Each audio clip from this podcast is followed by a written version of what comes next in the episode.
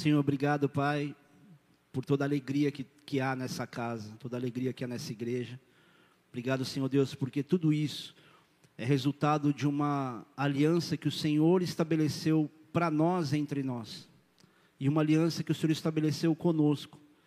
E nós queremos te glorificar por isso, por tudo aquilo que temos experimentado e por tudo aquilo que nós não sabemos, Deus, e que o Senhor de fato não nos revela no tempo presente, para que não, que a gente não se acomode com as bênçãos que virão, ou não se assuste com as dificuldades e desafios que vamos passar, Deus, e em teu nome vamos vencer. E nessa hora, Deus, nós queremos suplicar ao Senhor que o Senhor nos ajude a receber a tua voz, a tua palavra com temor, com tremor diante do Senhor, com honra, Pai, mas também com a expectativa do poder que existe nela, para poder entrar no nosso coração e gerar as transformações que o Senhor quer transformar, gerar. Assim nós oramos, Deus, te agradecendo, desde esse momento, até o fruto dessa palavra se cumprindo em nós. Amém, Jesus. É, beijo para minha mamãe, tia Juvir, e todos os que nos assistem pela internet. Queridos, grande parte dos problemas que acontecem no meio do povo de Deus, no meio da igreja, envolvem imaturidade e grande parte também envolve ego. Tem gente que tem ego e, e, e até tem um, um quê de ser um certo, relativamente maduro, mas são duas coisas que andam de mão dadas também. Porque quando você vê alguém imaturo, essa pessoa também tem de alguma forma um problema com o ego. Mas quem tem problema com o ego de verdade, tem a imaturidade como um cartão de visita. E tanto a imaturidade quanto o ego são um dos impedimentos que mais limitam as pessoas a viver a vida plena que elas mesmas esperam viver, que elas procuram viver. E vocês já devem ter ouvido, ou pelo menos lido, que a plenitude não é aquela alegria exacerbada, transbordante. A plenitude é saber ser feliz com as coisas simples da vida. Então, quando você olha para o dicionário, o dicionário diz que plenitude é estado daquilo que está completo. E um cristão, quando ele amadurece e ele está no estado completo, ele de fato não precisa se apoiar nem na imaturidade, ou ele não acaba não sendo mais imaturo, ou seja, ele amadurece e ele não se apoia no próprio ego. Só que quando você é imaturo e egocêntrico, você vai sempre achar que está faltando alguma coisa. Por isso que a plenitude é tão antagônica a isso. Uma pessoa plena, que sabe ser grata e ser feliz com as coisas simples da vida, não vai ficar, evidentemente, o tempo todo reclamando daquilo que parece faltar. Porque para ela, de fato, não falta nada. Agora, quem é imaturo e egocêntrico sempre está reclamando de alguma coisa. Não tem a maturidade para entender que Deus está dando porções em tempos diferentes do que ela espera ela não consegue perceber que Deus está cuidando dela, até preservando ela do próprio ego diante dos outros.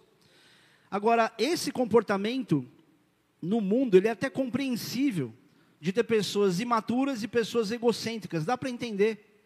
Agora, no meio da igreja, de pessoas que se alimentam da palavra, que têm comunhão com o corpo, não faz o menor sentido que as pessoas, ao longo do tempo, continuem imaturas e continuem egocêntricas. Não faz sentido, porque quem moraria ou quem deveria morar em nós é o Espírito Santo. E o Espírito Santo não nos conduz a ser arrogante, a ser soberbo. Ele nos ensina a ser humilde. Ele nos ensina, inclusive, a nos humilharmos. E a palavra de Deus diz que aquele que se humilha debaixo da poderosa mão de Deus, ele no tempo oportuno, ele vai ser exaltado. Só que não dá para fazer uma humilhação estratégica. Eu me humilho aqui sabendo que Deus vai me exaltar lá na frente. Não, porque quem sabe se humilhar, ou quem se humilha direito, não está preocupado com aquilo que Deus vai fazer para honrar. Ela só sabe que o que ela tem que fazer é se humilhar. Amém? Poxa, pastor, mas será que eu me encaixo nisso? Será que eu sou imaturo? Não sei, você pode responder talvez melhor do que eu te olhando de fora. Responde para você ou para as pessoas do teu grupo de WhatsApp que quando alguma coisa der errada, você sai do grupo joga chupeta fora, né? Sai andando, esbravejando. E de preferência você sai de um grupo reclamando com alguém nas internas, né? Não estou falando de você, tá? Isso acontece lá na, na Argentina. Aqui em Mogi, todo mundo super sóbrio. Beleza, pastor, mas será que eu tenho um problema com ego? Querido, pergunta para os seus próprios testemunhos, para as coisas que você fala, se você tem ou não. Porque tem gente que às vezes vai contar alguma coisa que aparentemente era para ter só a história do que Deus fez, e ela conta só aquilo que ela fez. Ela conta sobre a ousadia dela, sobre a revelação que ela teve.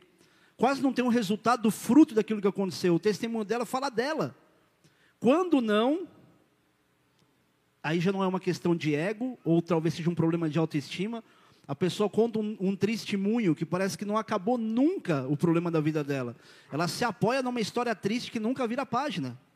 E tem gente aqui que vive na igreja já há muito tempo e que às vezes eu encontro, eu fico constrangido, não de ouvir o problema, mas de ver o estado emocional com que a pessoa se apresenta. Por exemplo, tem gente aqui que se você olhar, você não tem ideia da luta que a pessoa passa. Mas ela está sempre sorridente, está sempre bem. Se eu pudesse pontuar para te colocar, ó, olha para o fulano, e pudesse contar para vocês qual é a luta que ele passa, você fica surpreso, você fala assim, o quê? Está passando por isso e está sempre com esse sorriso no rosto? É constrangedor ver isso. Em contrapartida, tem pessoas que às vezes nem tem tanta luta assim, mas está sempre naquela autocomiseração, aquela pena de si mesmo, né? Eu já fui assim também, pelo menos na minha área sentimental, eu, eu era mais era mais autocomiserável de ter aquela coisinha, poxa, Senhor, olha eu aqui fazendo sua obra. Já contei para vocês a história de um dia antes ainda de eu conhecer a Marcela, da gente namorar, num dia que eu vim pregar em Mogi, curiosamente, e era lá na, na Ponte Grande, e aí eu fui pegar o trem de volta para São Paulo, que eu estava sem carro. Aí no caminho um cara chegou e falou assim: Ei, você está indo para onde? Falei: ah, Não, eu vim pregar aqui. Aí ele falou assim: pregar? Ele podia dizer qualquer coisa, você é pastor? Que igreja? Ele falou assim: E sua mulher, você não traz ela junto, não?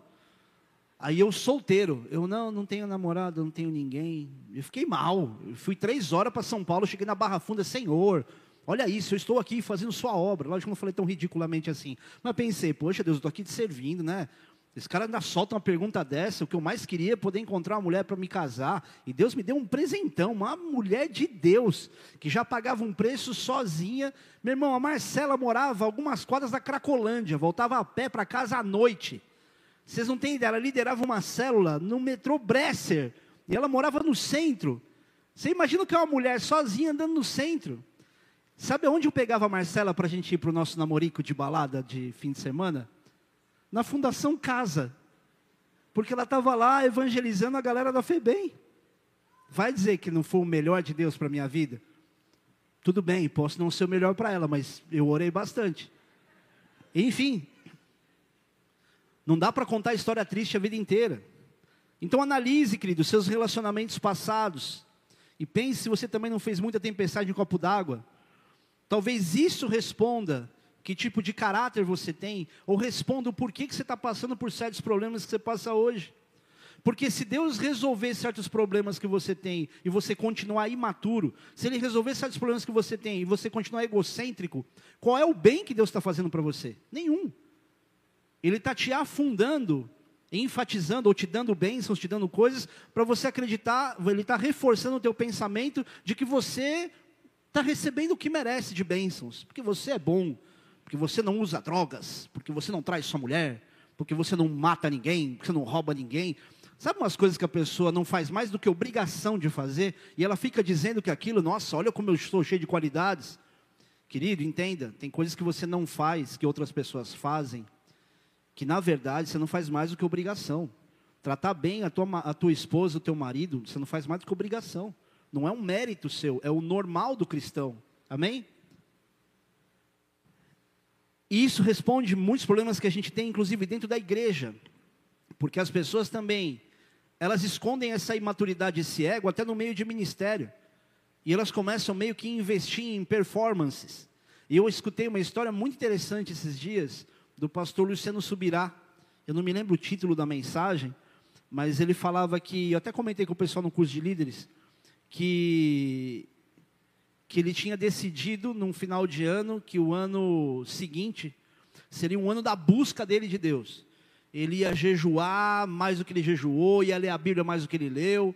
E ele fez 21 dias de jejum, daquele jejum de água, de ficar só na água. E no final desse jejum, ele teve uma reunião, aliás, no meio desse jejum, ele leu a Bíblia duas vezes em um mês. Aí ele fez uma reunião e Deus trouxe uma atmosfera de quebrantamento, de arrependimento para a reunião. E ele achou maravilhoso aquilo, fazia algum sentido, se humilhar diante de Deus, enfim. É... Só que nessa reunião, ele ouviu de Deus que tudo que ele fez antes, todo o tempo dele de jejum, todo o tempo dele de aperfeiçoamento de palavra e tudo, não servia de nada senão para melhorar a performance dele como pastor, que não era exatamente o que Deus queria dele. Não era o que Deus queria dele, não provava que o coração dele desejava mais a Deus agora, depois de ter feito isso, do que desejava antes. E nessa mensagem ele ensina que apesar de Deus procurar adoradores, ou seja, aqueles que geram a adoração, ele não procura a adoração, ele procura os adoradores, porque adoração é uma consequência natural. E Deus não precisa, entenda o que eu vou dizer aqui, tá? Deus não precisa da nossa adoração. Deus não precisa que você o adore. Quem já é mais maduro, entende o porquê eu estou dizendo isso. O que, que eu quero dizer? Porque Deus ele é pleno em quem Ele é. Nada do que nós possamos entregar de melhor para Deus muda quem Deus é. Tudo que Deus nos manda, ou nos ordena, ou quase nos obriga a fazer, não é para Ele, é para o nosso próprio bem. As regras e leis de Deus não tem a ver com obediência a Deus só para a gente continuar com o coraçãozinho humilde diante dele e abaixar a orelha porque tem um Deus tirano que manda a gente fazer alguma coisa. Todas as ordens de Deus, elas têm total relação com o nosso bem-estar. Deus fala: não faça isso, não cometa esse pecado, porque eu não quero que você sofra consequência disso. E querido, isso não está aqui, mas eu tenho um download que eu preciso te compartilhar. Sexualidade relação sexual fora do casamento. Todo mundo acha que isso é regra da igreja. Mas a Bíblia ensina sobre o perigo, o perigo da fornicação, da, uni, da, da, da, ligação de alma. Eu sempre conto uma história de um homem chamado Siquém e uma mulher chamada Diná. Siquém estuprou Diná. Você concorda que um homem que estupra uma mulher não ama essa mulher? Lógico, né? Se é estupro, o amor ele só pode acontecer uma situação como essa de intimidade sexual quando é consensual. O cara estupra a mulher. Depois disso, ele chega para o pai dele e fala assim: pai, dá um jeito de pedir ela lá para a família em casamento, porque a minha alma está ligada a ela. Querido, até quando um homem ou uma mulher não estupram um ao outro, sei que eu posso dizer que alguma mulher estupra um homem, não sei se cabe isso ou não. Até quando é uma situação que não é um estupro, a maioria dos sentimentos que vêm sobre as pessoas é de, re, é de repulsa, quando é só uma situação carnal. Ela tem intimidade com a pessoa, mas ela não quer saber de compromisso. É por isso que o mundo está como está. E são princípios que a Bíblia dá, só que quando o pastor ensina, ou qualquer outra pessoa ensina, sobre você viver essa abstinência em relação à intimidade, o que, que parece? Ah, essa igreja é cheia de regra, não pode usar droga, não pode ter relação fora do casamento ou antes do casamento. Nossa, os caras são muito assim. É que você tem que conhecer a pessoa antes. Como é que você depois vai casar, ficar a vida inteira? Olha que pensamento medíocre. Vamos pensar aqui? Só reflita comigo. Você pode ter tido intimidade, intimidade, quando eu falo intimidade, intimidade mesmo, com um monte de pessoas. Você vai fazer comparação entre eles diversas vezes, você vai chegar à seguinte conclusão: você nunca vai estar satisfeito pela comparação porque você encontrou alguém melhor. Você nunca vai olhar e dizer, ah, agora sim me encontrei. Senão não, existia tanto, não existiria tanto caso de tapas e beijos. De pessoas que têm intimidade, mas têm desrespeito um com o outro. Que não têm cumplicidade. Que um praticamente explora o outro. E as pessoas querem se convencer de que isso é a melhor maneira de você escolher alguém. Agora presta atenção no que você vai ouvir. Principalmente você que está solteiro. Principalmente você que fica pensando, é, Será que meu amigo não tem razão que eu tenho que conhecer antes de casar, porque vai que dá errado? Aprende uma coisa e todo mundo que teve um monte de namoradinha ou namoradinho vai concordar comigo. Intimidade de corpos é adaptável. Ela sempre será adaptável quando existe a cumplicidade do amor. Nunca vai haver estabilidade num relacionamento, porque nesse tipo de intimidade a pessoa se dá bem. Senão não haveria tantos divórcios quanto tem hoje. Por quê? Porque as pessoas começam a se conhecer mais pela carne do que pelo caráter. Então, desconstrói esse argumento ridículo, infantil e imaturo de que isso é a regra da igreja. Não, isso é um princípio de Deus para que você não sofra. Porque quando você tem uma ligação de alma, é que nem eles usam muito um exemplo de. As pessoas usam muito o exemplo de duas folhas coladas e depois você tenta descolar, fica pedacinho de um com o outro. Por quê? Porque gerador, é ligação de alma, não é qualquer coisa. Por isso que tem crime passional. O cara às vezes nem casou, ele namorou com a menina, teve um tempo de intimidade, aí a menina não quis mais porque viu que o cara é um possessivo, viu que o cara é violento, separa do cara, o cara falou, o quê? Não vai ficar comigo, não vai ficar com ninguém, vai lá e mata ela. E por que que num casamento estável, o homem pensa, por exemplo, que, cara, se um dia eu faltar, se um dia eu morrer, e eu digo isso para minha esposa, eu acho que eu já disse isso para ela, que se eu morrer cedo, ela tiver ainda a disposição emocional de se envolver com alguém, eu estou até com medo de falar isso, porque eu estou com tanto problema de saúde que se eu morro daqui a pouco vai. Vai te, olha, o pastor ainda falou isso semana passada. Eu quero mais é que ela se case. Eu quero mais é que ela tenha alguém, que alguém cuide dela, que ela viva a alegria de ser cuidada. Porque eu a amo, não vou ficar pensando, não, não casa não. Eu poderia até contar algumas histórias para te mostrar o que o mundo espiritual faz com viúvos e viúvas. Existe uma viúva, mãe de um amigo meu, me resumo a ela, porque eu já contei essa história aqui, que quando, ela, quando o marido dela morreu, ela ficou, bre, ficou presa na necromancia, consultando os mortos, como se isso fosse possível, e é contrário ao que a Bíblia diz. E esse espírito prendeu a mulher pela vida inteira. Ela perdeu o marido super jovem. E o inimigo prendeu ela pela vida inteira, ela não teve ninguém. Três filhos, cada um casou, foi para um canto, a mulher está sozinha. Será que é isso que Deus queria para a vida dela? Só que tudo isso são coisas que o mundo fica jogando na cabeça das pessoas para fazer ela acreditar que isso é o melhor. Eu fui longe, hein? Eu tenho que voltar para os adoradores. Deus não procura adoração, Ele procura adoradores. E adoradores são adoradores não pelo que fazem, mas pelo que consideram ser importantes. Porque tem muita gente que você vê expressando adoração, que você olha de fora e fala, é um adorador. E às vezes não é. Davi era um adorador, mas não era só porque ele tocava harpa, é porque na consciência, no caráter dele, ele era muito transparente diante de Deus. Quando o cara se arrependia, se arrependia de verdade. Ele ia de 100 a 0 em fração de segundos, fazia coisas grotescas, mas era uma pessoa tão verdadeira diante de Deus, que ele não perdeu o título que Deus tinha dado para ele de homem segundo o coração de Deus. E o cara cometeu adultério e mandou matar o marido da mulher que ele cometeu adultério. E não perdeu isso. Por quê? Porque o arrependimento dele era verdadeiro. Sabe por que a gente perde os nossos títulos diante de Deus? Porque muitas vezes nossos arrependimentos não são verdadeiros. A gente só espera o tempo passar, baixa a poeira e está tudo certo. Tipo, ah, ninguém vai falar nada, então Deus não me condenou, não está tudo certo. Não, querido, isso é entre você e Deus, e você precisa rasgar o teu coração diante dele. Ao ponto de nada na tua vida ser mais importante do que viver com Cristo e em Cristo. Como Paulo diz em Filipenses capítulo 3, versículo 4 a 8. Bem que eu poderia confiar também na carne, se qualquer outro homem pensa que pode confiar na carne, eu ainda mais. Circuncidado ao oitavo dia, da linhagem de Israel, da tribo de Benjamim, hebreu de hebreus, quanto à lei fariseu, quanto ao zelo perseguidor da igreja, quanto à justiça que há na lei, irrepreensível. Mas o que para mim era lucro, isso considerei por perda por causa de Cristo.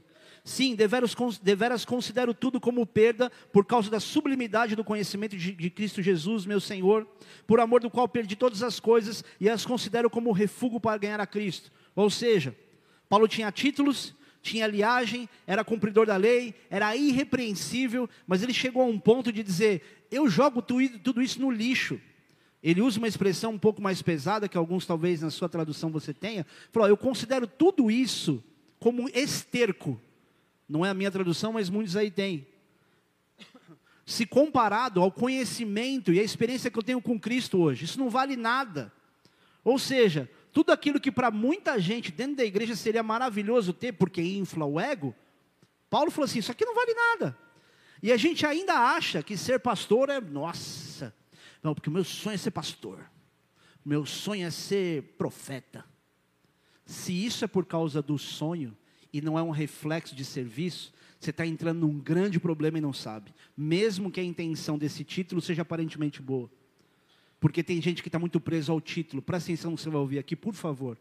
Se tem uma coisa que me entristece muito, são crentes que já convivem com as coisas de Deus há muitos anos, ainda acreditando que aquilo que ele precisa viver depende da oração do pastor, da unção do pastor, de alguma coisa que alguém faça por ele como se essa pessoa fosse a única representante do Espírito Santo. Eu acredito que deve entristecer muito o Espírito de Deus quando alguém terceiriza experiências, ou vai lá, ora por fulano, faça aquilo, faça aquilo, e a pessoa não faz isso. Por quê? Porque a autoridade do nome de Jesus, ela não está presa em quem tem a identidade ou o título de uma igreja, de uma função de uma igreja, é o nome de Jesus. Não dá para rebaixar isso. Agora, por que, que existem então os nomes, pastor? Por que, que existem os títulos? Porque as pessoas levam, levam a vida espiritual dela tão mal, elas têm tão pouca de, demonstração de sobriedade diante das pessoas, que se todo mundo começar, tipo, ah, então também posso batizar, também também posso fazer, vai gerar uma confusão nas pessoas. Por exemplo, você imagina que essa liberalidade de você fazer tudo com essa liberdade do que um pastor faz, fosse algo incentivado para todo mundo que um dia aceitou Jesus de qualquer forma. Aí um dia a pessoa vai batizar um cara. Aí vai lá, batiza, aquela emoção, puxa, que bom, agora eu morri para as coisas do mundo, renasci para Cristo. E ela está numa fase de amadurecimento da fé ainda. Só que ela olha para o mesmo cara que a batizou, numa balada, pegando alguém. O que, que ele vai pensar? Fala, cara, meu batismo não valeu, porque o cara que me batizou, olha que curva de rio. A primeira coisa que ela vai pensar. E queridos, não era para ser assim.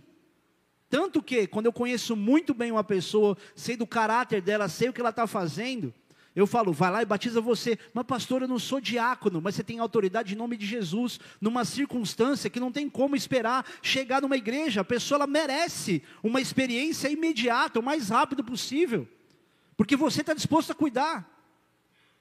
Agora, não é uma coisa que eu possa incentivar para todo mundo. Por quê? Porque falta maturidade de entender que as suas renúncias não tem a ver com o fato de você ir para o inferno ou não. É que, como servo, você está sendo visto o tempo todo. E você vai confundir alguém. A pessoa vai olhar para a tua conduta quando você não leva a tua vida espiritual a sério e vai imaginar que ela não precisa se preocupar com nada do que ela tinha que, que abrir mão antes. O dependente químico que está estragado. Aí alguém vai lá, evangeliza, não, eu sou seu pastor, eu sou seu líder. E não tem vínculo nenhum com a igreja, às vezes. E acontece muito. Não, somos desigrejados, não precisa da igreja. Porque o homem quer dominar sobre a igreja, meu irmão. Quando um homem, como pastor, está diante de um povo, ele tem um nível de cobrança de vários olhos olhando para ele, olhando para a conduta dele, avaliando se ele merece estar na posição que está ou não. Agora, um líder desigrejado não tem ninguém para cobrar ele. Quem que vai cobrar? Que pressão ele vai receber de responsabilidade, de demonstrar caráter diante de um povo? Aí vai lá essa pessoa, não, estou aqui, está todo mundo junto. Isso aqui é um absurdo, é porque são isso, porque a igreja faz isso, faz aquilo. Aí o cara que veio da dependência química, daqui a pouco ele vê o outro cara num comportamento que leva ele à dependência química. Que ajuda que esse cara deu para o reino? Nenhuma. Infelizmente, isso tem acontecido muito no meio da igreja. E da igreja de modo geral, não só essa igreja. Então Paulo está olhando para isso e dizendo, eu, eu considero todos os títulos que me dão certa honra como esterco, como refúgio comparado ao conhecimento, às experiências que eu tenho com Cristo. Tem gente, querido, que dentro da igreja, por causa dos títulos, e eu conheço crente assim, se acha tão especial que você não sabe onde termina o homem e começa Deus. Só falta o cara mudar o nome no RG para Alexandre de Moraes. Nossa, não devia falar isso. Essa é mais uma das coisas que eu penso, não devia falar essas coisas. É que sai, gente. Tá vendo? Vocês não oram pelo pastor? Tem que fazer o contrário. Toda vez que a mensagem for começar, quem vai orar vão ser vocês. Escapou, gente. Você que é de esquerda aí, depois a gente conversa. Tem alguém. Gente, ora mais por mim. Senhor, coloca um guarda nos meus lábios. As perguntas que a gente pensa em fazer. Muita gente já sai da igreja comigo assim, então, gente, olha, deixa eu terminar a mensagem, não fica chateado, deixa eu explicar tudo porque eu estou falando isso. E sai cuspindo marimbondo, ou sai, tipo, nem dá tchau.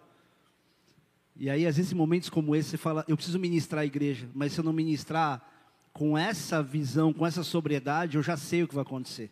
E o que eu mais quero é que fique todo mundo sendo alimentado pelo Senhor, não importa o, o que você pensa, não importa, se alimenta da palavra, deixa o Espírito Santo falar com você o que ele quiser falar, amém? O fato é que sem essa consciência de que a gente nasceu para glorificar a Deus, nossa vida fica sem sentido. Quando a gente não entende que não é o título que vai dar sentido, e sim a nossa forma de viver com Deus, fica sem graça, a igreja fica chata.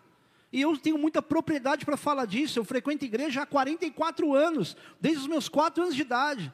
Eu sei como a igreja é capaz de se tornar insuportavelmente chata. Se eu não entendesse a essência do que eu estou fazendo, a essência do que eu vejo acontecer, eu estaria longe daqui há muito tempo. Por quê? Porque eu não estou criando um clubinho social. Eu estou falando de eternidade. Eu costumo brincar, brincar, modo de dizer, eu costumo dizer que eu tenho o melhor emprego, e que eu também não é um emprego, mas é o melhor trabalho do mundo. Por quê? Eu trabalho com uma coisa que faz sentido. Que faz mais sentido do que dizer para você, é assim que você ganha dinheiro. É assim que você destrava a tua área financeira. E nada contra, nem problema nenhum. Vá, vá ser treinado, vá fazer trabalhos digitais, o que você achar mais, mais conveniente.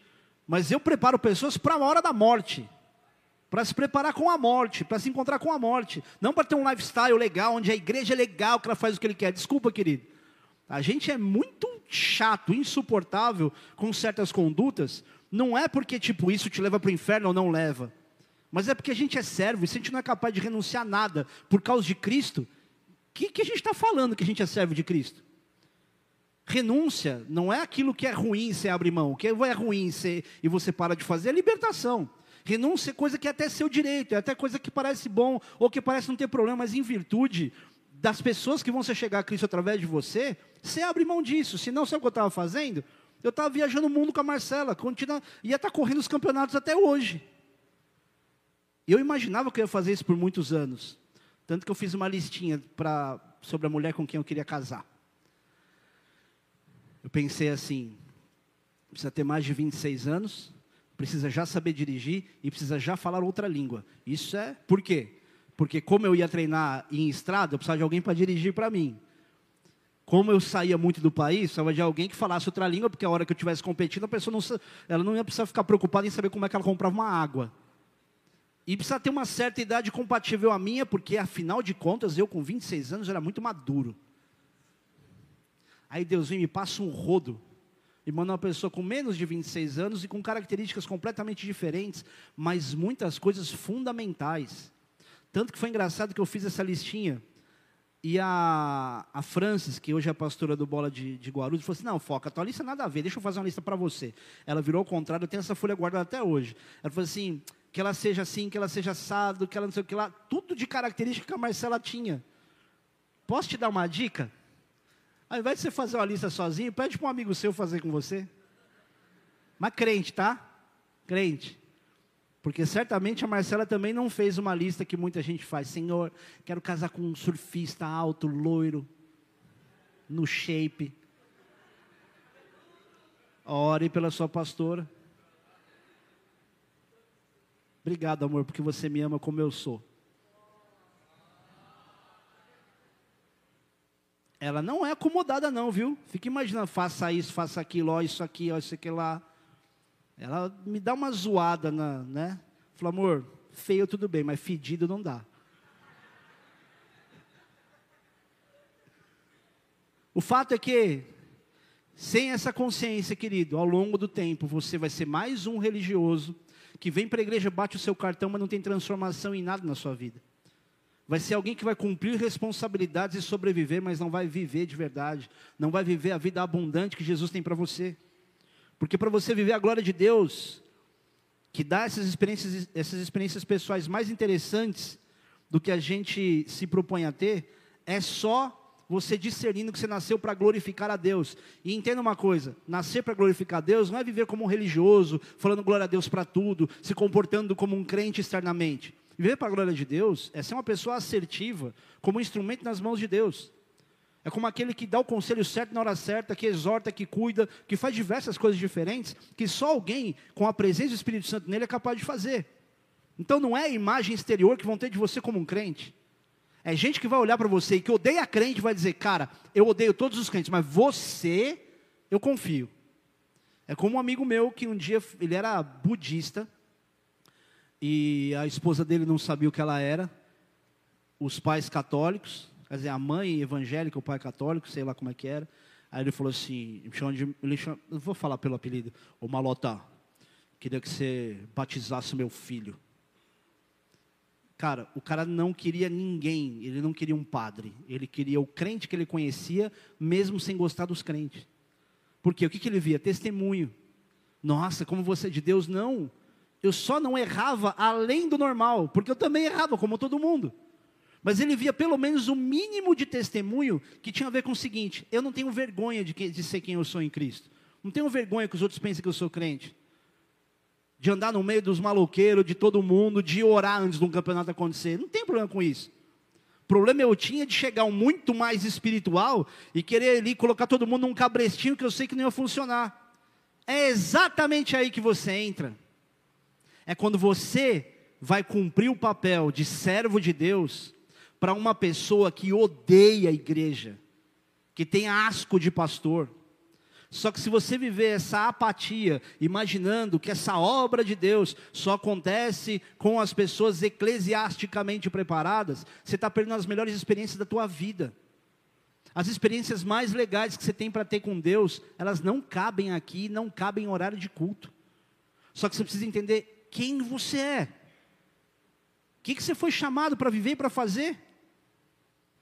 Porque quando você se entrega a Cristo, querido, você começa a receber de fato uma revelação de quem você é. Você fala, cara, eu nasci para isso e não sabia. Você começa a entregar a Cristo e dizer, Deus, eu não sei o que vai acontecer. Eu não sei como a história vai ser. Eu tenho esse, esse, esse plano. Mas eu me entrego ao Senhor, eu estou aqui, faz comigo o que o Senhor quiser. E eu tenho certeza que se você fizer isso de todo o seu coração, Ele vai desconstruir um monte de sonho seu que parece ser legal, e vai te surpreender e te colocar num nível muito acima, com experiências com Ele, de satisfação que você teria realizando todos os seus sonhos. Deus, Ele é maravilhoso em surpreender a gente, em superar a nossa capacidade de sonhar, inclusive. E é bom que você sonhe bastante. Sonha bastante. Só para Deus ter na sua vida o impacto de dizer para você: esse sonho parece maravilhoso, né? Olha o que eu preparei para você.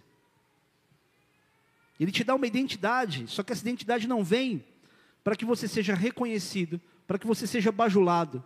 Nela você precisa se submeter e se entregar a ela, para que você comece a sentir que finalmente você está indo para algum lugar, para que finalmente a tua vida está fluindo para algum lugar. E não é para a igreja física, e não é para bola de neve. Você tá, começa a perceber que quando você se entrega a Cristo, você fala, eu sou teu servo, me conduz Espírito Santo. Você percebe que a igreja é só um ponto de partida. É onde as coisas só começam, não onde elas têm que terminar. Esses dias eu vi uma ministração do meu pastor, que dizia que os rios vêm de algum lugar e vão para algum lugar. Isso em referência ao que diz em João, capítulo 7, versículo 38, que diz: Quem crer em mim, como diz a escritura, a escritura, do seu interior fluirão rios de água viva. Eu acho essa expressão muito impactante. Jesus, quando diz isso, no contexto em que ele diz, a gente se prende à expressão de fluir do interior rios de água viva, e isso já é maravilhoso. Só que Deus não vai fazer um rio fluir de você só para fluir de você.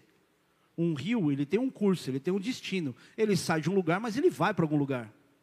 E a gente às vezes quer se satisfazer com um rio fluindo de dentro de nós, que só a gente aproveita ele. É na hora que você se tranca na sua casa e tudo de espiritual, de experiências com Deus que você acha que você pode ter, está preso no teu quarto. Por quê? Porque ele não entendeu que é a, é a posição ou a função, se é que eu posso dizer assim, mas a atitude de servo que vai fazer você sentir que esse rio está fluindo indo em alguma direção. Você vai perceber, querido, que em Jesus, você não apenas sabe onde nasce esse rio, mas você vai conseguir, você vai conseguir entender que ele tem um destino que está te levando para algum lugar, que você fala, cara, eu estou entendendo onde Deus quer me levar, vou cooperar com isso. Agora sim eu vou começar a pregar. Brincadeira. Abra tua Bíblia em Efésios capítulo 4. Beijo, tia Juvir. Acharam aí? Rogo-vos, pois, eu, prisioneiro no Senhor, que andeis de modo digno da vocação a que fosse chamados, com toda humildade, mansidão, com longanimidade, suportando-vos uns aos outros em amor, esforçando-vos diligentemente por preservar a unidade do Espírito no vínculo da paz. há somente um corpo e um espírito, como também fosse chamados numa só esperança da vossa vocação. Há um só Senhor, uma só fé, um só batismo, um só Deus e Pai de todos, o qual é sobre todos, o qual é sobre todos, age por meio de todos e está em todos. E a graça foi concedida a cada um cada um de nós, segundo a proporção do dom de Cristo, por isso diz: quando ele subiu às alturas, levou o cativo o cativeiro e concedeu dons aos homens. Ora, o que quer dizer subiu, senão que também havia descido até as regiões inferiores da terra? Aquele que desceu é também o mesmo que subiu acima de todos os céus para encher todas as coisas. E ele mesmo concedeu uns para apóstolos, outros para profetas, outros para evangelistas, outros para pastores e mestres, com vistas ao aperfeiçoamento dos santos, para o desempenho do seu serviço, para a edificação do corpo de Cristo até que todos cheguemos à unidade da fé e do pleno conhecimento do Filho de Deus, à perfeita varolinidade, à medida da estatura da plenitude, plenitude de Cristo, para que não mais sejamos como meninos, agitados de um lado para o outro e levados ao redor por todo o vento de doutrina, pela artimanha dos homens, pela astúcia com que induzem ao erro mas seguindo a verdade em amor, cresçamos em tudo naquele que é a cabeça, Cristo, de quem todo o corpo, bem ajustado e consolidado pelo auxílio de toda a junta, segundo a justa cooperação de cada parte, efetua o seu próprio aumento para a edificação de si mesmo em amor. Eu vou explicar. Ainda bem, pastor. Falando assim, não dá nem para. Essa carta de Paulo à igreja de Éfeso, ela fala da unidade do corpo e fala dos dons que Jesus concedeu aos homens e da identidade que Deus deu para cada um de nós a partir do momento que a gente entregou nossa vida a Cristo. E ele deixou essas funções para as pessoas dentro do corpo. Ele escolheu uns para profetas, outros para apóstolos, ou apóstolos, profetas, pastores, evangelistas, aliás, evangelistas, pastores e mestres. A gente costuma dizer que esses são cinco pilares da igreja. É aquilo que mantém a igreja estável o apóstolo, o profeta, o pastor, o evangelista e o mestre. Pastor, mas na, nessa igreja não tem apóstolo, você não é apóstolo. E eu também não serei um apóstolo. A gente tem uma função apostólica, eu vou falar um pouco disso. Mas ser um apóstolo não é alguém que tem um título superior para alguma coisa. Então, quando você olhar para tudo isso aqui, que a gente vai esmiuçar, eu quero que você olhe não com a identidade, com, com o título que você enxerga, e às vezes pelo mau exemplo de você ver, do que você vê em pessoas que têm tais títulos. Por quê? A intenção desse texto, que Paulo escreve, é para aperfeiçoar as pessoas para o desempenho de um serviço, para edificar o corpo, não para ela ser conhecida, não para que as pessoas identifiquem ela e digam, ah, esse aqui é um apóstolo. Não é só para isso, embora isso também aconteça mas para que todo mundo chegue num nível de unidade e de um conhecimento completo de quem é Jesus de verdade. Para a gente não viver igual criança, que é levada por qualquer ventinho de doutrina, ou seja, chega no lugar, tem alguma coisa nova acontecendo, e os caras, olha, isso aqui é a nova unção que Deus tem para a gente, e fica ali porque tem um acontecimento. Porque daqui a pouco essa unção passa, e vai acontecer o que depois? E pessoas que ouvem aquilo que ela quer ouvir, está sendo muito comum hoje, palavras agradáveis que te incentivam a acreditar que Deus vai fazer alguma coisa, que algo vai romper. Querido, Deus faz isso? Claro que faz. Agora, será que a gente, sendo quem a gente é, a igreja sendo que igreja é, onde hoje tem um monte de evangélico não praticante, onde hoje qualquer louco é evangélico, que faz tudo e pode dizer, não, eu sou crente, eu vou na igreja tal, e a gente toma várias na orelha com essa, né? É, fulano não é da sua igreja, né? Não, frequenta a igreja, não mistura as coisas é da igreja de Cristo por causa de Cristo, porque se dependesse de mim, eu ia só escolher pessoas perfeitas para a igreja. E aí, querido, para a gente crescer, ajustado, consolidado e cooperando uns com os outros, Deus separou pessoas para andar unidas, de acordo com a parte que cada um é responsável. Então preste atenção numa coisa: a sensação de solidão que muita gente tem, inclusive na igreja, essa necessidade de ser acolhida pelo pastor ou por alguém, ela só desaparece quando a pessoa assume o seu papel no corpo. Uma pessoa que é órfã, ela não pode ficar imaginando que ela vai se realizar no convívio com o corpo encontrando um bom pai espiritual. Isso faz parte? Depende em que momento da vida ela está. Porque o que, que Deus quer? Que você seja filho a vida inteira ou que você amadureça e se torne um pai espiritual de outros? Por exemplo, vou usar aqui o pastor Claudinei e a pastora Cláudia. Eles são missionários, eles já estavam cuidando de igreja, frente de igreja já há muitos anos. Deus direcionou para a função missionária, para socorrer e para resgatar até cristãos em países perseguidos, onde o cristianismo é perseguido. Cara, quando eu olho para a história dele, eu percebo que ele falou assim: eu vou tirar um pé do pouco do acelerador, eu vou começar a trabalhar menos. O cara vai trabalhar em missão em país perseguido. Eu olho para ele e falo: sou uma criança. Porque eu olho para isso, de fato, é, é uma admiração. Só que eu estou dizendo isso porque ele já é maduro, isso não entra no coração de ele começa a se achar, é, é o que eu sou. Porque quando ele está lá na África, não tem título, não tem ninguém importante. Só tem um servo de Deus fazendo a obra. Então estou dizendo por causa disso. E é uma honra que merece ser dita diante da igreja, não por causa dele, mas para que a igreja amadureça. E aí eu quero te fazer, fazer pensar uma coisa. Se por um acaso ele ficasse esperando que depois de todas as lutas, desafios ministeriais que ele, tiver, que ele teve, ele fosse agora, agora eu vou dar uma parada aqui, eu vou só entrar debaixo da asa de um pastor eu vou ser cuidado por alguém, ele ia se frustrar. Por quê? Talvez Deus, ele se encontrasse com um pastor que entregasse para ele muito menos do que ele era capaz de entregar para as pessoas antes, ele ia ficar frustrado.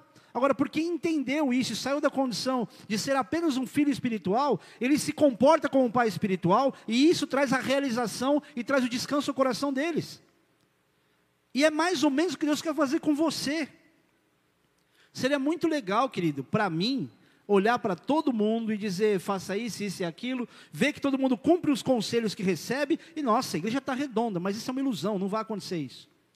E eu não quero ninguém conectado a mim para que eu seja o centralizador da vida de uma igreja. Não, nós não somos uma igreja pastoral e nenhum problema com isso.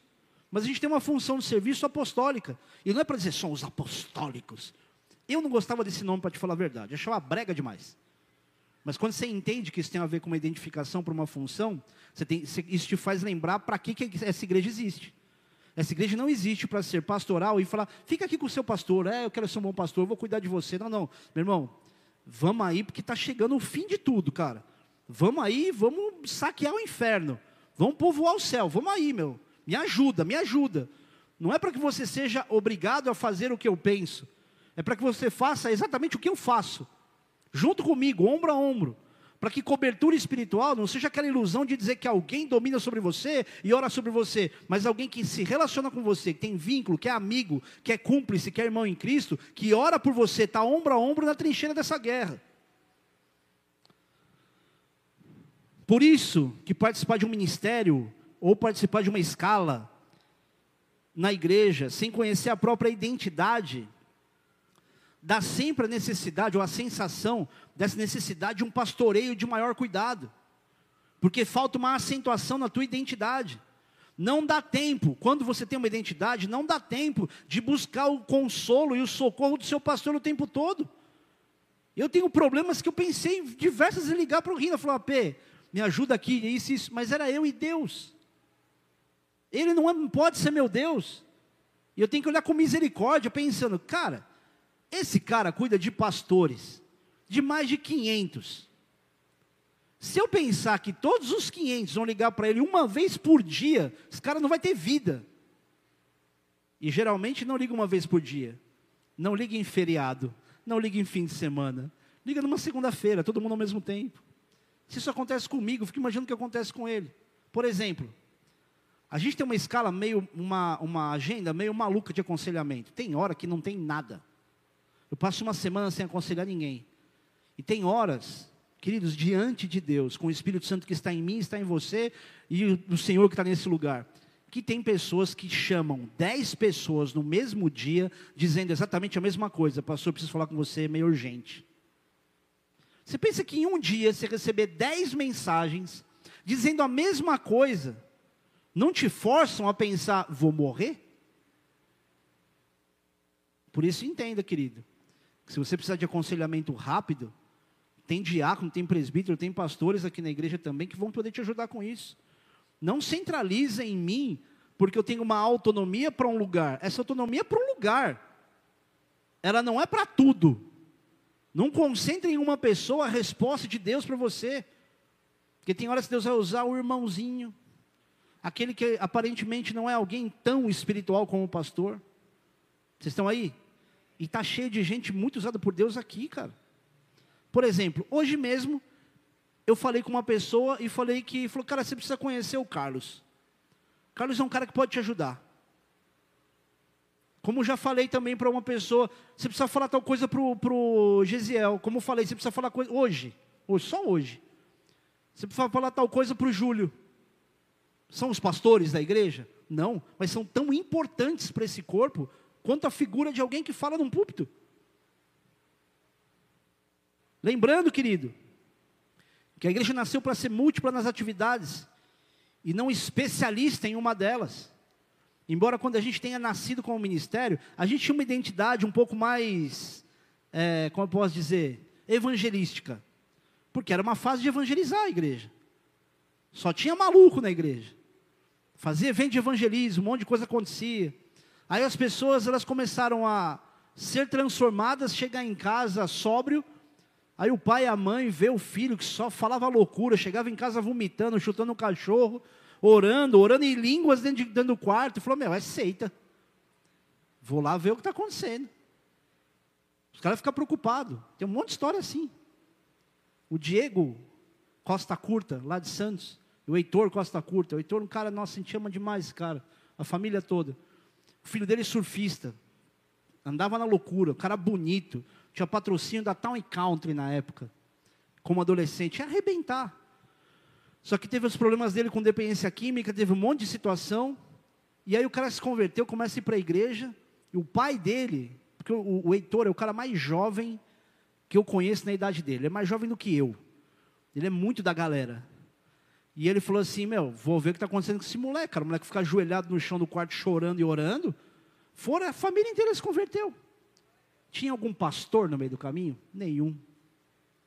Essa glória é toda de Deus. E dentro desses cinco ministérios, a identidade dessa igreja hoje, ela é apostólica. Mas ela foi sempre assim? Não. A gente nem se preocupava com isso. Mas qual era a necessidade? Cara, precisa plantar uma igreja como essa em tal lugar. Por causa da identidade de comunicação ou de qualquer outra coisa. E ela vai se tornando alguma coisa à medida que o serviço vai aparecendo.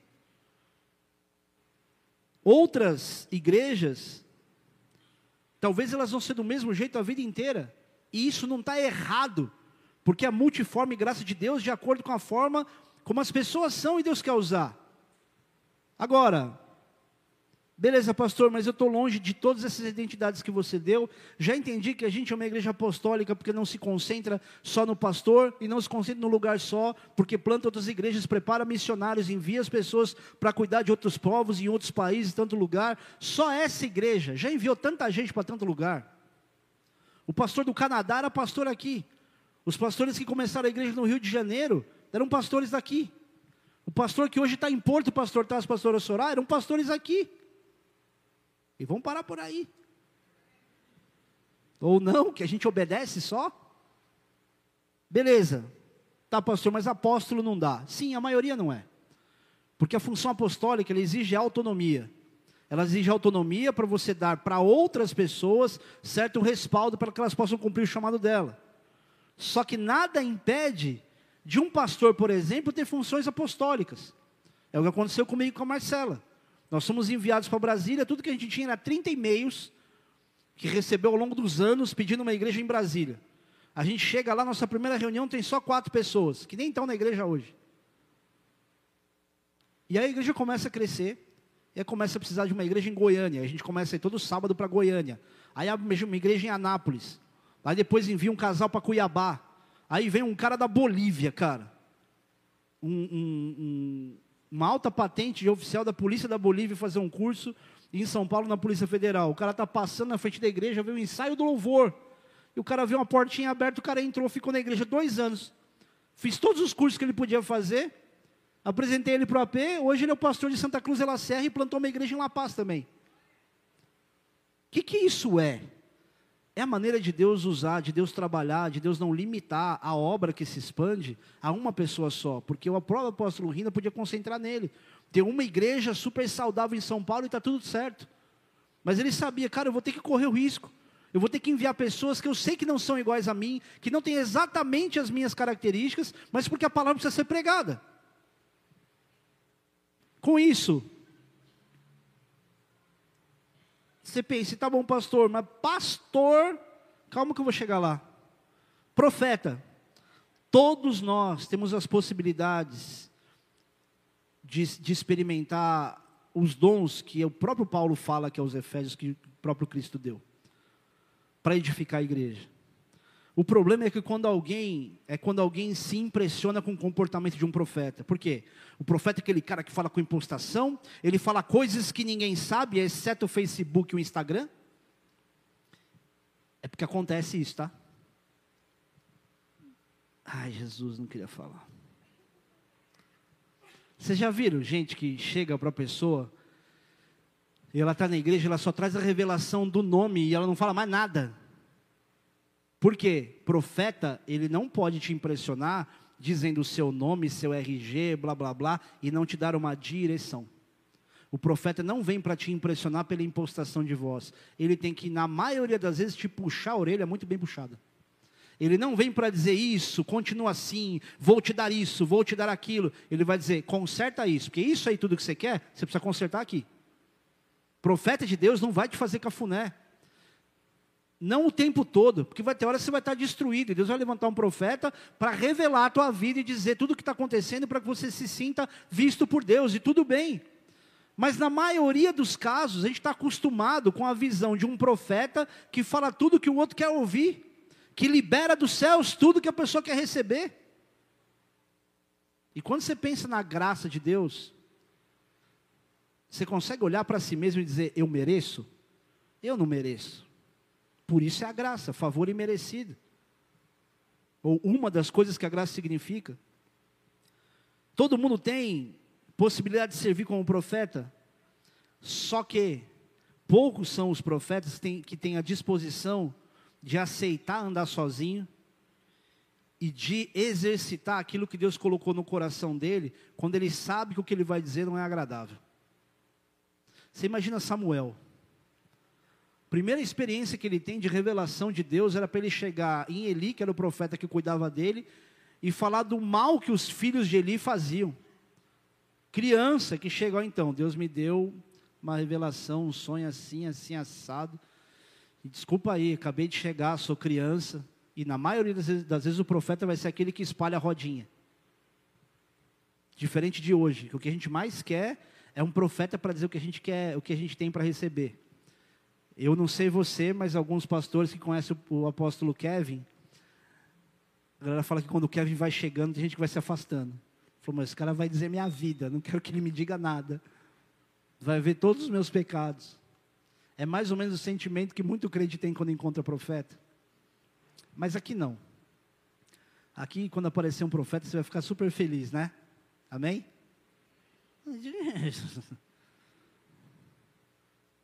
Isso envolve maturidade, envolve mais iniciativa do que qualquer outra coisa.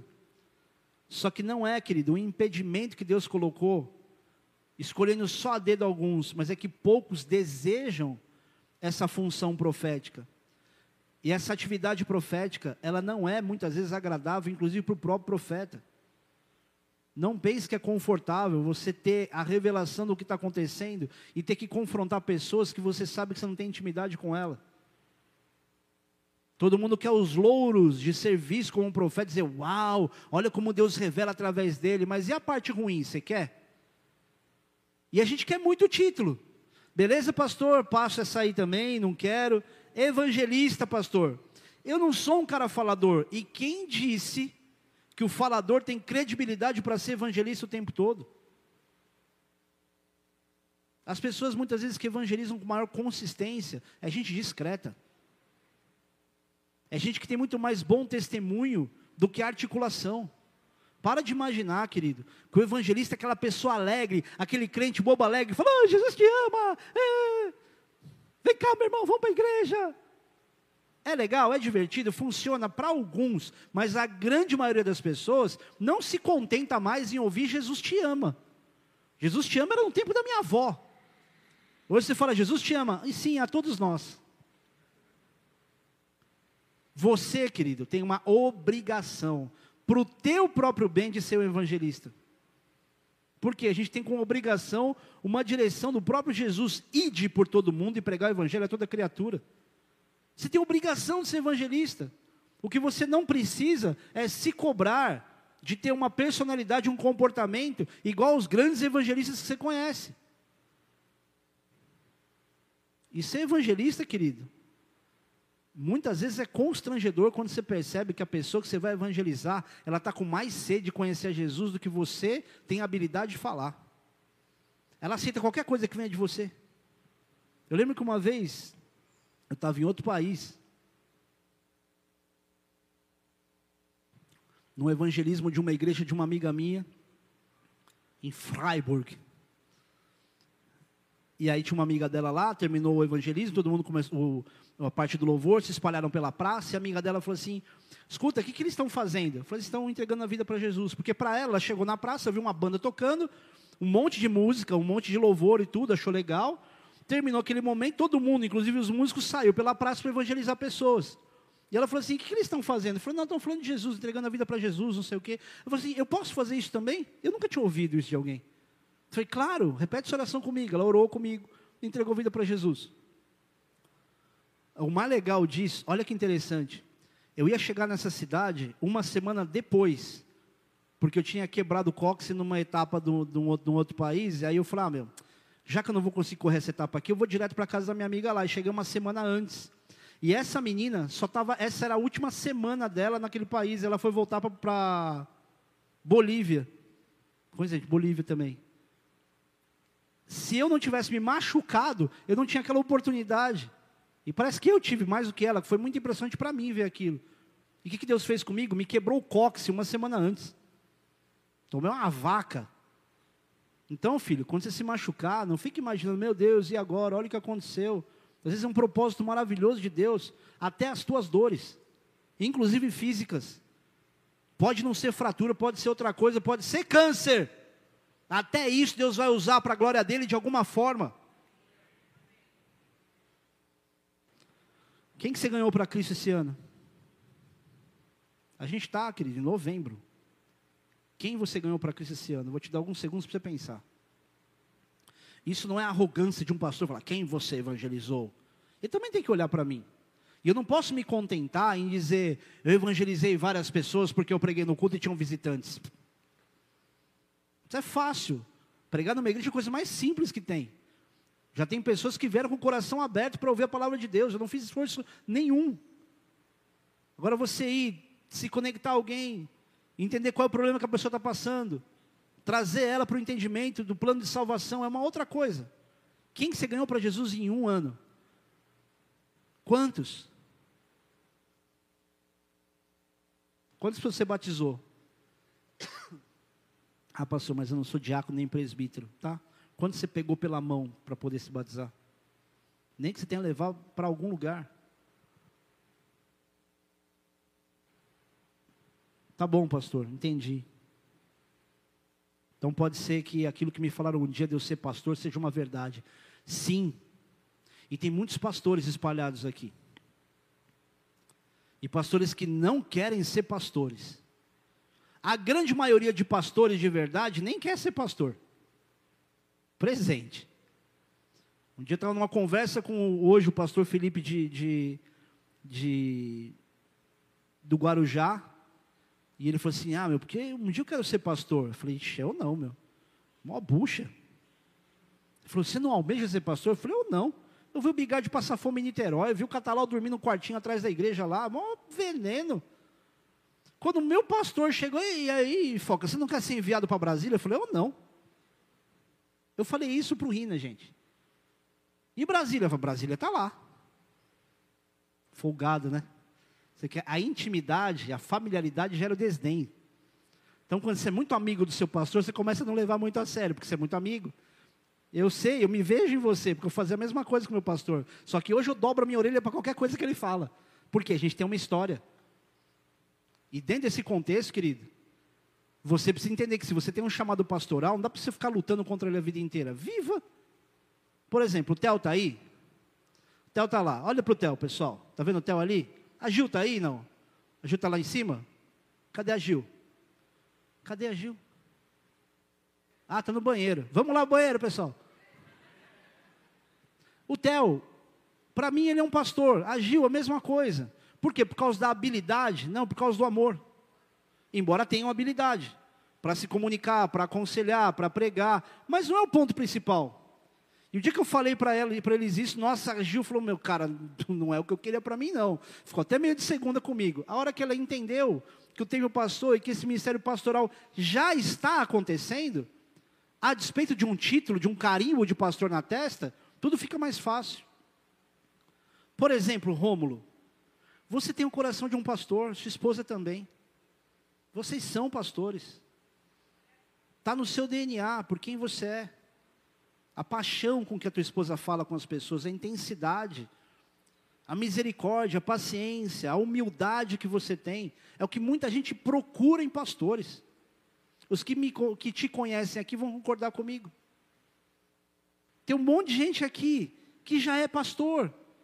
E está imaginando o quê? Imagina, estou sendo, nem sendo visto. Você pode não estar tá sendo visto pelo título, mas o povo, as pessoas lá fora, aquilo que a Bíblia diz é uma verdade sobre você quando diz que o mundo, a criação anseia com ardente expectativa que os filhos de Deus se manifestem.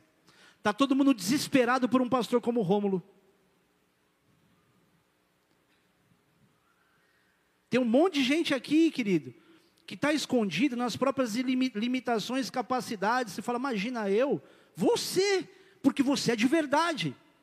Pastor, mas eu estou fazendo tanta coisa errada. Eu falei, então tá, então amadurece. É uma questão de maturidade. Vai ter que renunciar? Vai, cara, a vida inteira vai ser assim. E é por Jesus, não é pela bola de neve. Você não vai renunciar para que a bola de neve seja o seu cartão de visita. Cara, vai ter gente que você vai pregar o evangelho que nunca vai pisar nessa igreja. Porque esse é o importante, não é povoar a bola de neve, é povoar o céu. Não estou preocupado se as pessoas têm que ficar aqui, concentradas onde eu estou. Cara, eu não sou o Espírito Santo, eu tenho o Espírito Santo. E ela vai ter o Espírito Santo também.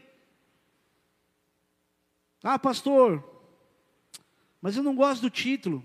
Eu também não gostava. E aliás, eu detesto quando alguém que é da minha geração em São Paulo me chama de pastor o Tartaruga, que eu chamo de Tartaruga, que é o administrador principal da sede, ele falou, pastor, falou, Tartaruga, eu fiz seu casamento, você é meu irmão, cara, vou dar na sua orelha. Me chama pelo apelido como você sempre chamou, cara. Parece que está aqui, outra pessoa está. Não, é porque tem os outros. Aqui, mano, não estou nem aí para os outros. A gente tem intimidade. Não vai fazer também que nem o Diego, né, Diego? Que me chamou de um jeito carinhosamente que a gente brinca de manhã na frente do Fábio. Aí eu fiquei, Diego, não usou assim também, é entre nós também, não vai tão longe. Um dia em Brasília, e a Marcela vai se lembrar disso. Chegou um casal que nem era da Bola de Neve, eles eram de outro ministério chorando em casa. Acho que era umas três da manhã, né? A, a outra que casou com o delegado e o outro.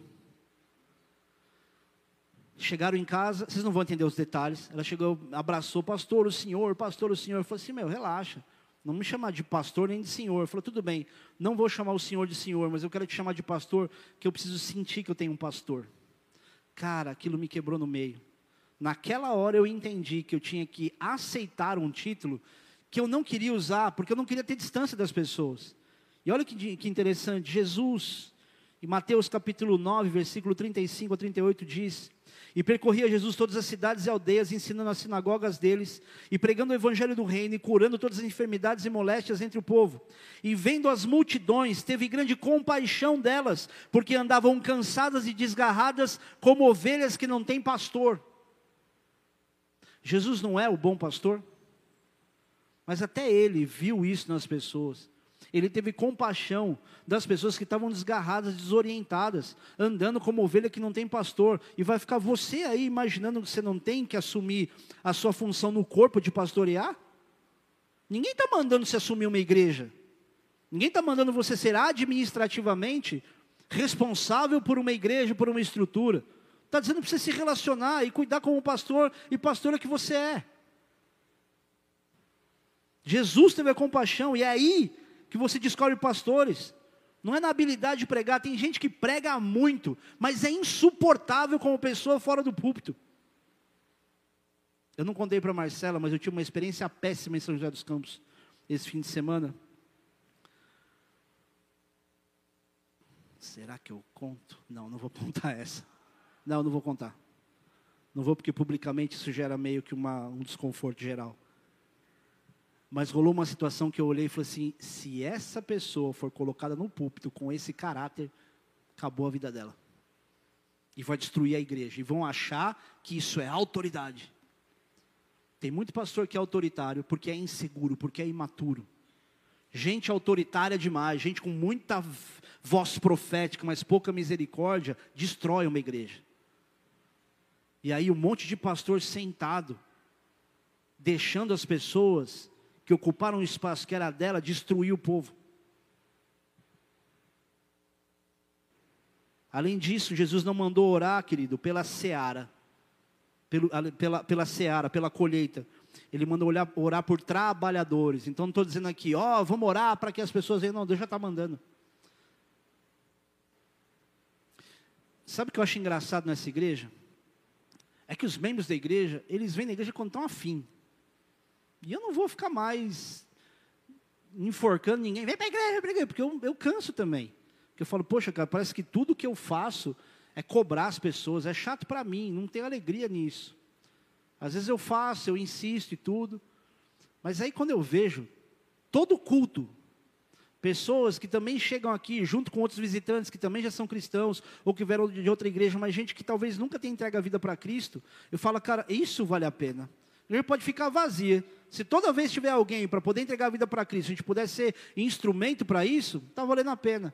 Mas que me entristece ver os pastores, os profetas, os evangelistas, os apóstolos, em casa ou em qualquer outro lugar, desprezando o que acontece num momento como esse, cara, isso me entristece. Porque eu falo, a pessoa não está entendendo que Deus não está dando para ela mais uma responsabilidade, uma função, mas uma oportunidade de ter uma alegria que nada do que ela procura vai dar. Tá, mas e os mestres, pastor? Querido, o que, que seria das igrejas sem os mestres? O que seria da igreja sem pessoas que gostam de ler a Bíblia, que estudam, que pesquisam e que ensinam? O que seria de uma igreja sem princípio de apego à palavra? O que seria dessa igreja se tudo que a gente tivesse para fazer aqui fosse mover e não tivesse palavra nenhuma? Ia estar tá todo mundo arrebentado e imaturo, porque é muito fácil condicionar pessoas a viver mover e não aprofundamento em palavra. E vou te dizer, querido, tem muita coisa que você ouve de mim que não é uma vírgula do que a palavra de Deus tem para te revelar. E você muitas vezes está acomodado em sentar e ouvir o pastor falar. Ah, o ambiente é legal, a galera, olha, tem até um vídeo engraçado, ah, não sei o quê. Querido, na tua segunda-feira não tem vídeo engraçado, não tem banda, não tem galera, não tem pastor. É você e a tua realidade. E quem vai te responder é a palavra de Deus, não é o seu pastor. E vou dizer mais, querido, muitos mestres são os melhores preparados para poder ser pastor e para cuidar de um povo. Ah, pastor, eu tenho essa veia de amor pela palavra, mas eu sou tímido. Cara, é muito melhor um tímido que se atenta à palavra do que um extrovertido que acha que ele é o centro das atenções. Por isso é tão mais comum a gente vê pessoas hoje sucumbindo na igreja só pela, pela timidez. E aí você vai conhecer a pessoa intimamente você fala, cara, esse cara conhece muito a Bíblia. E é humilde, não fala uma vírgula. Essa pessoa é madura na fé. Cara, como precisava de alguém para me ajudar assim? Posso te falar uma coisa? Vocês estão perdendo, mergulhando na palavra que acontece toda terça-feira às sete da noite. Vocês estão perdendo. Porque vocês estão recebendo aqui, ou as pessoas vêm aqui, e elas recebem uma palavra de Deus que não se limita a uma apostila, mas ao prazer que as pessoas têm em te trazer revelação que muitas vezes você não ouve em pregação, não. Quinta-feira, o apóstolo Kevin pregou lá em São José dos Campos, ele fez uma pergunta e eu quero replicá-la para você aqui. O quão longe você é capaz de olhar para o futuro? Você não vai conseguir olhar tão longe para o futuro. Se você não entender que Deus te chamou para assumir alguma dessas funções no corpo, do teu jeito, com a característica que Ele te deu. Para ser de fato um pastor, para ser um evangelista, um profeta, um mestre, talvez um apóstolo. E dentro daquilo que você tem feito hoje? Você está fazendo o teu melhor? O que você faz, você faz tipo, eu faço com o coração, eu faço o melhor do que eu posso fazer? Se a resposta para uma ou para duas perguntas dessa foi meio que negativa, eu quero te ajudar a encontrar o teu rio ministerial. Eu vou dizer o que aconteceu comigo. Eu sei que isso não é uma receita de bolo, mas eu quero dar a oportunidade de fazer você, pelo menos, ter alguma reação. Em 1996, eu fui num acampamento acompanhar um amigo meu. O irmão dele tocava teclado numa banda da igreja que a gente foi. E eu conheci o irmão, conheci o, outro, os dois irmãos, e fui para acompanhar o outro, pensando, ah, enquanto o outro toca, tá lá, não sei o que, eu estou junto com o outro ali do lado. Aí no último culto, eu estava de manhã assim, estava tocando bateria, aí o Rina chega, olha para mim e fala assim, Foca, você toca bateria, vem aqui. Ele me conheceu naqueles dias ali assim, cara, eu estou orando por um baterista para a banda, eu tenho uma banda, não sei o quê, e Deus mostrou que é você. E eu, muito presbiteriano, falei, mas esses pentecostais, sempre impressionados, né? Aí eu falei assim, então, irmão, você não quer orar mais por isso, não, porque eu sou de outra igreja, cara. Aí ele falou assim: se você quiser orar, pode orar. Deus já mostrou que é você. O cara teve uma ousadia, que eu falei, cara, nossa, eu nunca vi um crente com tanta atitude assim. E eu fiquei meio assim, tipo, é, vai que é, né? Beleza, eu não ia assumir isso. E aí o pastor foi pregar no último culto da manhã, depois todo mundo ia voltar para São Paulo, ia ter o culto domingo à noite. E esse pastor, ele traz uma mensagem com o mesmo tema de mensagem de Efésios sobre os cinco ministérios. E ele falou o seguinte: se você acha que Deus te chamou para alguma coisa, blá blá blá, dentro de todo esse contexto, eu quero que você venha aqui à frente e vou orar por você. E esse pastor foi orar por mim, esse cara falou a minha vida. E não é que ele falou a vida de alguém aleatoriamente. Aquilo foi tão impactante para mim que depois do culto, eu fui sentar com ele na mesa, eu falei assim, olha a mentalidade de alguém que não, não entende o avivamento do Espírito Santo. Né? Eu falei assim, ô pastor, é, desculpa te perguntar, mas aquilo que você orou por mim lá, era a vontade do seu coração para a minha vida ou era Deus falando? Falou, não, aquilo era Deus falando com você. Porque na minha cabeça, falou, meu cara quer me abençoar, mas ele está falando umas coisas aqui que só Deus sabe. Ele quer falar algumas coisas que me impressionem, mas fala, mano, não é possível. Alguém contou algo para esse cara. Mais ou menos o que acontece aqui no culto. Onde, onde alguém contou, falou, meu, você trocou uma ideia comigo sobre mim, com o pastor? Porque ele está falando uns negócios aqui que é meio indireta. Já pensou que se eu ficasse investindo meu tempo de poder construir um esboço de uma mensagem baseada em uma pessoa que vem na igreja? Que estupidez! E todo o resto. Naquele dia eu tomei a decisão que eu sairia da igreja e iria para outra igreja. Uma igreja que eu não gostava, que eu achava ela sem reverência, mas muito evangelística, é a minha veia de identidade. E eu lembro que a primeira reunião que eu fui foi uma reunião de ministério, que eu nem era do ministério, mas eu falava, vou lá ver o que está acontecendo na igreja. Aí eu chego lá, Aí senta uma menina lá e fala assim: então, antes de começar, né? Falou para a líder: Deus me deu uma palavra aqui, Deus queria só falar. Que Deus falou para Abraão: sai da tua terra, da tua parentela, e vai para a terra que te mostrarei. Meu coração disparou. Eu falei: mano, isso sou eu. E é a mensagem mais comum de você ouvir numa igreja. Aquilo mexeu comigo. Eu falei assim: cara, esse cara sou eu. Não é possível que tudo isso é coincidência. E quando eu olho a linha do tempo, eu falo, cara, olha o que Deus escreveu. Os meus planos, os meus sonhos nunca se comparariam àquilo que é a alegria de ver de perto o que Deus faz com as pessoas.